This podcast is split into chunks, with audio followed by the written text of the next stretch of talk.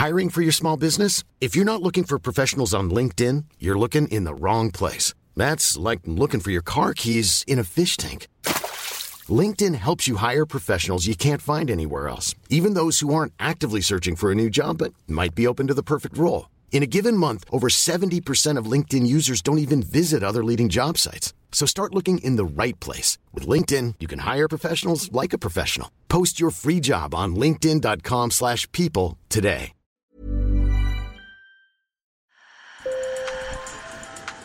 Bonjour. Hello. Hola. Marhaba. Sur le fil, Le podcast d'actu de l'AFP.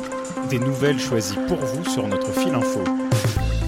Reconquérir la Lune, c'est l'ambition du programme Artemis, un demi-siècle après l'émission Apollo. Annulé à deux reprises, le décollage de la fusée orange et blanche de la NASA n'aura pas lieu avant le 19 septembre au plus tôt. Bill Nelson, le patron de l'agence spatiale américaine, a prévenu que la fusée pourrait décoller quand tout sera prêt, pas avant. Don't uh. Si les Américains veulent retourner sur la Lune, c'est avant tout pour préparer l'arrivée des humains sur une autre planète. Mars, la planète rouge, c'est la nouvelle frontière que Washington espère conquérir. Mais le défi est colossal, le voyage sera très long et les technologies ne sont pas toutes prêtes. D'ailleurs, pourquoi veut-on aller sur Mars Et pourquoi faire? C'est notre épisode du jour, bienvenue dans Sur le fil. Sur le fil. Francis Rocard est responsable des programmes d'exploration du système solaire au CNES, le Centre national d'études spatiales. Il nous explique pourquoi la planète Mars fascine les humains. Bah, on est fasciné par la planète Mars parce que euh, cette planète est euh, l'un des très rares lieux dans l'univers où se pose la question de l'émergence du vivant. Et euh, on sait que Mars a connu une période où l'eau liquide coulait en abondance.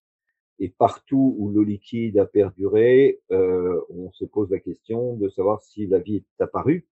Or, il se trouve que sur Mars, c'est l'endroit le plus facile d'accès où on pourrait avoir la réponse. Il faut six mois pour y aller.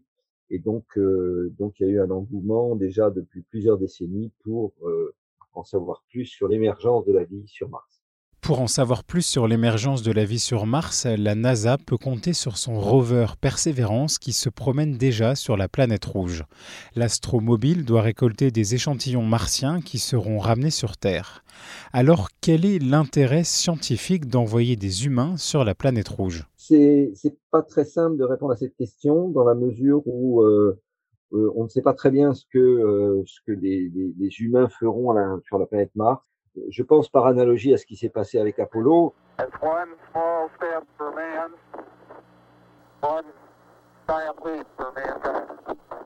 Apollo a été une décision éminemment politique prise par Kennedy.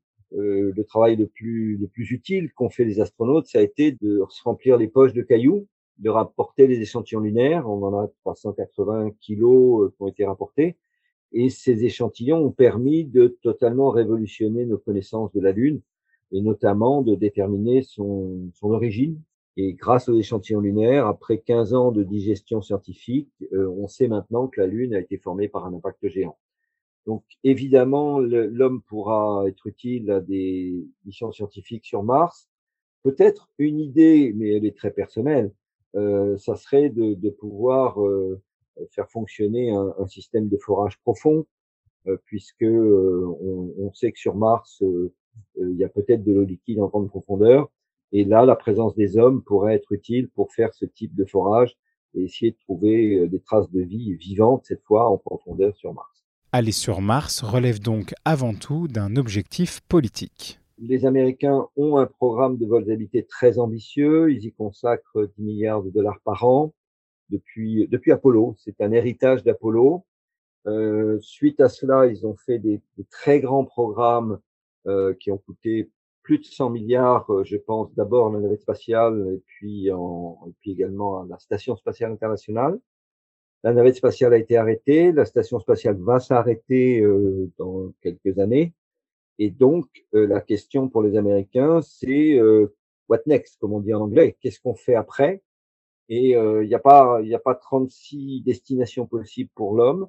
Et, euh, et, la destination logique qui est dans la tête de, de responsables américains déjà depuis de très nombreuses décennies, c'est l'endroit euh, idéal pour envoyer un équipage. Mais le défi de la conquête de Mars est colossal, nous dit Francis Rocard. Parce que euh, par rapport à la Lune, Mars, c'est euh, euh, en durée, c'est à peu près 100 fois plus long. Donc, euh, typiquement, 7 jours pour Apollo. Là, on sera plutôt à 700-800 jours pour une mission aller-retour. Et la distance sera à peu près 1000 fois plus lointaine. Euh, il faut plus de carburant, euh, plus de nourriture à emporter, plus de matériel en cas de, en cas de pépin. Même le SLS actuellement, euh, c'est-à-dire la fusée qui va lancer euh, Artemis 1, euh, n'est pas assez puissante pour envoyer un équipage vers Mars. Il faudra un gros vaisseau spatial pour ainsi partir vers Mars dans les années 2030-2035. Elon Musk, le patron de SpaceX, aime souvent répéter qu'il souhaite coloniser Mars et faire de l'humanité une espèce multiplanétaire. La vision d'Elon Musk est, très personnelle à Elon Musk. C'est en aucun cas la vision ni de, de la NASA, ni de l'Agence spatiale européenne, ni du CNES.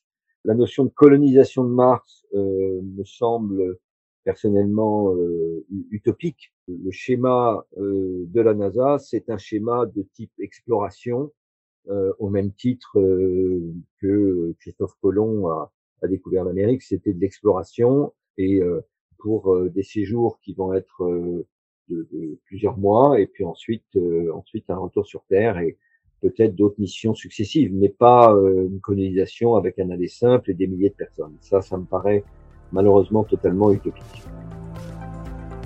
Sur le fil revient demain. Je m'appelle Antoine Boyer. Merci pour votre fidélité et bonne journée.